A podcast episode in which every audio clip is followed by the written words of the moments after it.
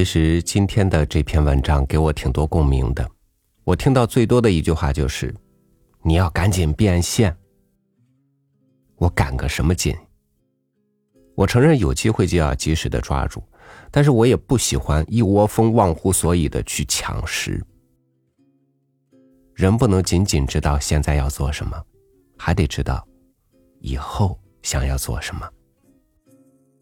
今天和你分享的文章叫做。能成大事的人，都是长期主义者。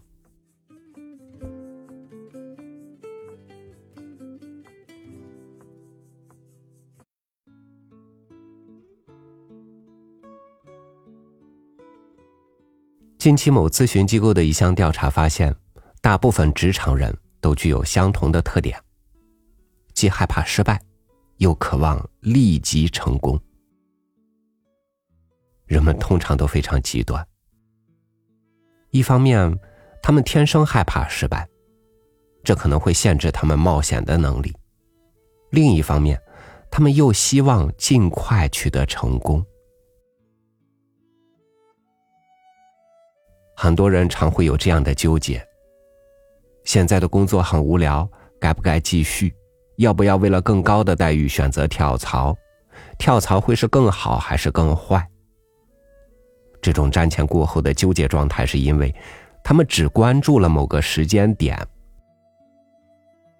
事实上，我们的职业生涯不是由一个个独立的点组成的，而是一条很长的线，每一步都是连续的。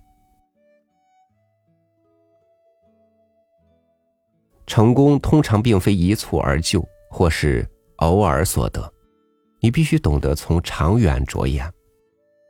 想科学的规划职业生涯，你不能只考虑眼前，甚至也不能只考虑未来三至五年，而要考虑每次的职场经历对你几十年的职业生涯是否有正向影响。最近看了令人心动的 offer 第二季，被其中一位代教律师史新月圈粉。他以北京大学法学院学士、英国伦敦政治经济学硕士的简历，进入国内四大律所之一的君和律师事务所实习，直到如今成为事务所的合伙人。他在君和工作了十八年。在他的新书《自洽：不确定的日子里向内看》，提到年轻人做职业生涯规划，既要从起步的两三年去看，也需要从三四十年的角度去看。他给迷茫的年轻人提了一些建议，指导我们面临人生重大选择时如何做出有效抉择，如何能够做到自我与内心冲突和谐相处。职业生涯的五年计划，人进入职场的年纪在二十至二十五岁，如果按照五十五到六十岁退休，那么人在工作中将要度过三十至四十年的岁月。这三四十年占人生时光的一半左右，而且是最有创造力的三四十年。这三四十年几乎就是人生本身。职场新人可以把每五年作为一个时间段，三四十年就是六至八个五年。在看自己第一个五年的时候，不妨分成两段来看：前面的两三年进入角色，逐渐适应。后面的两三年，如果前面适应的好，可以做一些深入或者提升的尝试；如果进入角色还是有问题，可以做一些自我评估，调整方向。如果在自己的衣物规划之内，能够比较清楚的找到职业道路和方向，那么第二个五年就可以更专心的前进。也有可能在衣物规划内，你发现了非常不适合的情况。那也不是什么大不了的事情。依据我的观察，许多人的工作切换发生在进入职场的三到五年，所以衣物规划的重要议题就是找到方向。即便没有找到方向，能够排除一些方向，也是很有收获的。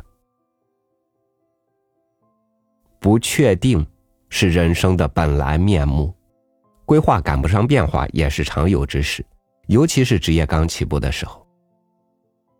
苏洵、苏辙兄弟第一次参加科举就一同中了进士，那年苏轼二十岁，苏辙十八岁，正要大展宏图之时，不幸母亲去世，兄弟俩回乡守制。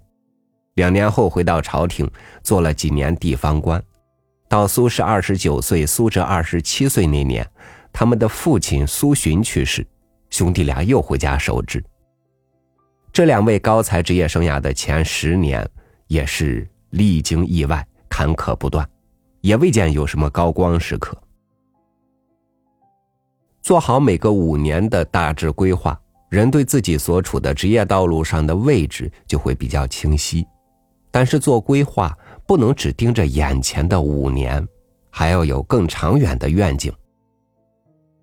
如同国家在制定“十四五”规划的同时，也有二零三五年远景目标，这是一个十五年左右的规划；还有到二十世纪中叶实现民族复兴这样更远的愿景。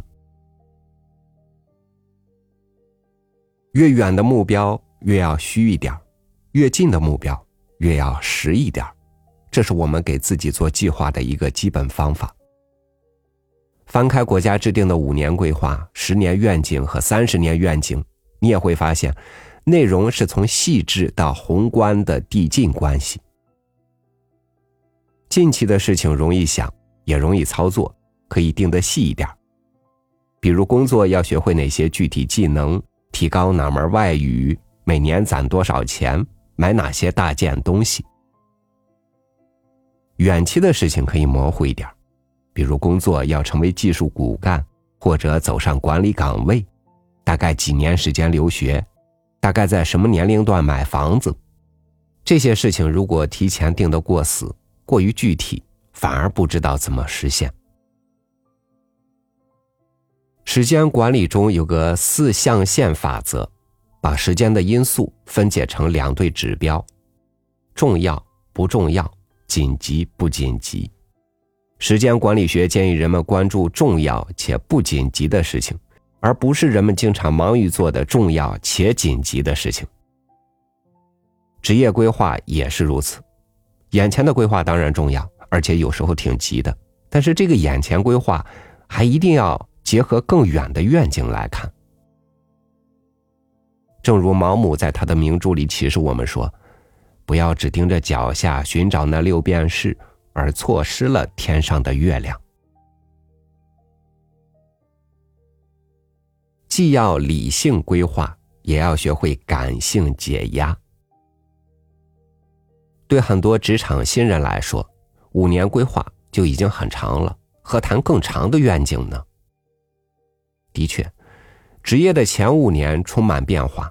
可能比后面的任何一个五年都更加变动不居。即便看起来一个人在前五年踏踏实实的在一个地方一直工作，他的心也是变化的。我在工作初期遇到压力和困难时，有一个方法，就是暂停手里的工作，开始看招聘网站，输入各种筛选条件后，搜索出一串工作机会，自己觉得心里很受安慰。这份工作做不下去，还有很多其他机会呢。此时我反而可以比较平静的回到手头的工作中。开始我还觉得这种解压方式有点奇怪，后来认识了一个律师，他说他每次加班到半夜，崩溃的不行，就停止工作，拿出简历改一改，把最近做的几个新项目加上，格式再调漂亮些，发给猎头，然后心里舒服了。继续加班。后来猎头都知道他这个习惯了，每次一上班收到他半夜更新的简历，都要开玩笑的回一句：“昨天又加大班了。”我二零零四年正式进入君和工作，入职培训的时候，事务所跟我们讲，在君和工作七年以上就可以申请成为合伙人。二十四岁的我根本无法理解七年这个时间跨度。因为我最长的一个稳定的经历就是上小学，也才六年，初中三年，换个地方又上了高中又三年，大学四年，其中一年还在蛮荒的昌平原，英国留学一年，从来没有过七年在一个地方待着不动的经历。当时我脑子里算了一下，七年以上可以成为合伙人，那就是我二零一二年有资格申请合伙人。然后我就笑了，笑的是这事儿太远了，太没谱了。当时的我觉得二零零八年的北京奥运会都是很遥远的事情，我当时还没有开始工作，不知道面对的工作到底会是什么样的。但是我只是从一个年轻人的感觉出发，觉得这个工作我做个五六年还不够吗？我大概不会在这个工作上待到二十一世纪的第二个十年吧。当二零一二年春天我申请合伙人并通过后。我轻轻回了一下头，看了一眼二零零四年那个心里小算盘打的山响却全打错了的我。年轻人的生活充满了变化和希望，就好像运动快的物体，总觉得时间是有的，未来还很长，五年以上的事情是不容易想象的。年纪大了，生活工作都有了一定的范围。类似的变化和运动减慢下来，反而越来越觉得逝者如斯，时不我待。没有过不去的高光，但会有走不出的低谷。相比高光，低谷更让人成长。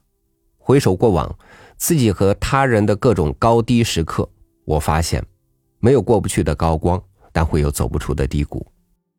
高光再亮。也持续不了多久，终究会过去，留下的只是几个水晶奖杯和吹牛的谈资。低谷却可以持续很久。低谷是沉重的脚步，是无奈的叹息，是无望的颓唐，是自我否定的怀疑。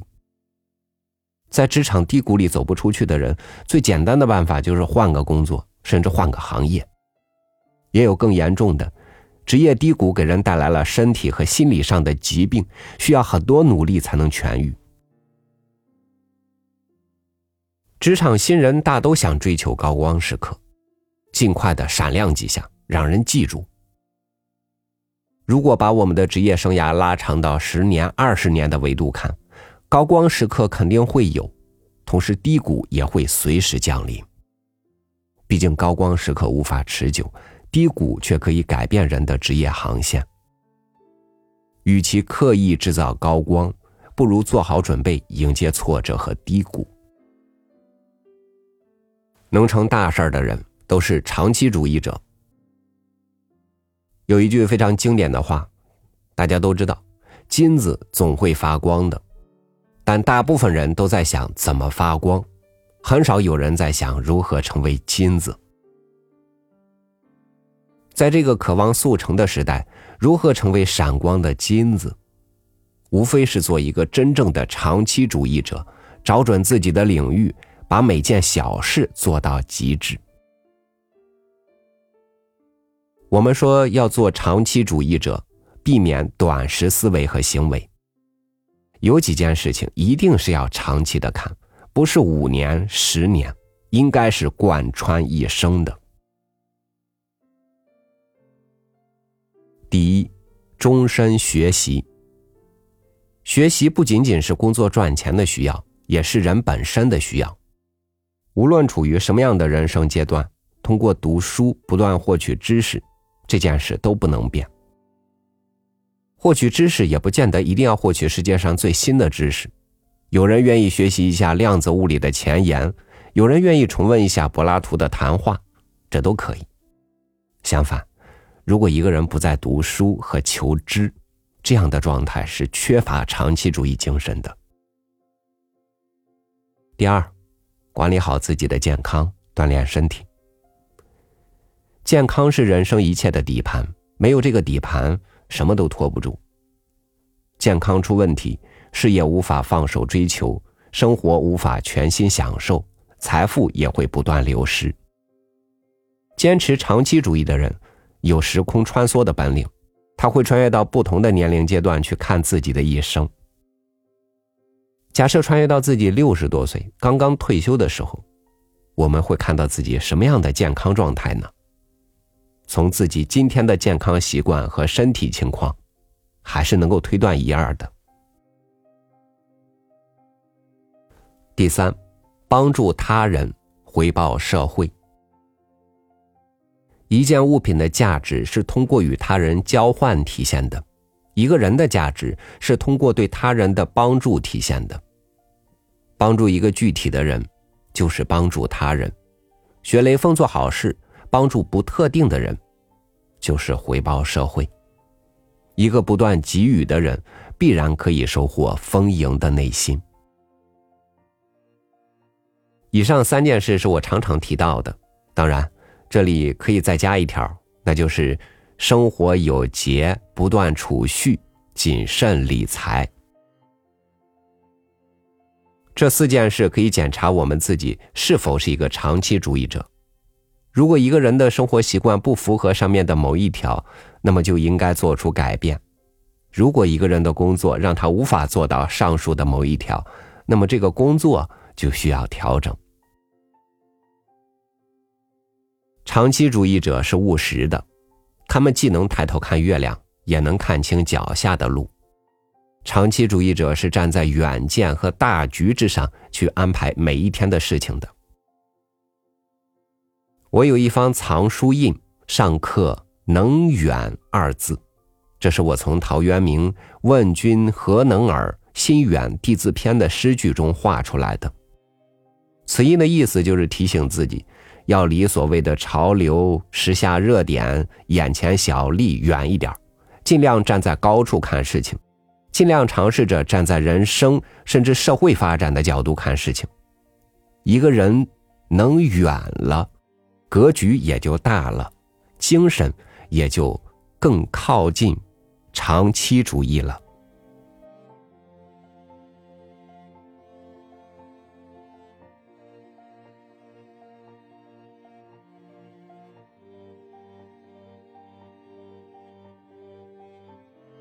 一件事没做成，不代表事事都不成。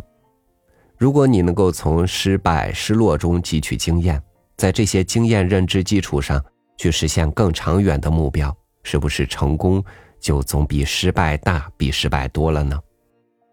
很喜欢“自洽”这两个字，能够自洽了，还有什么是不恰的呢？我是朝雨，祝愿你变得越来越优秀。明天见。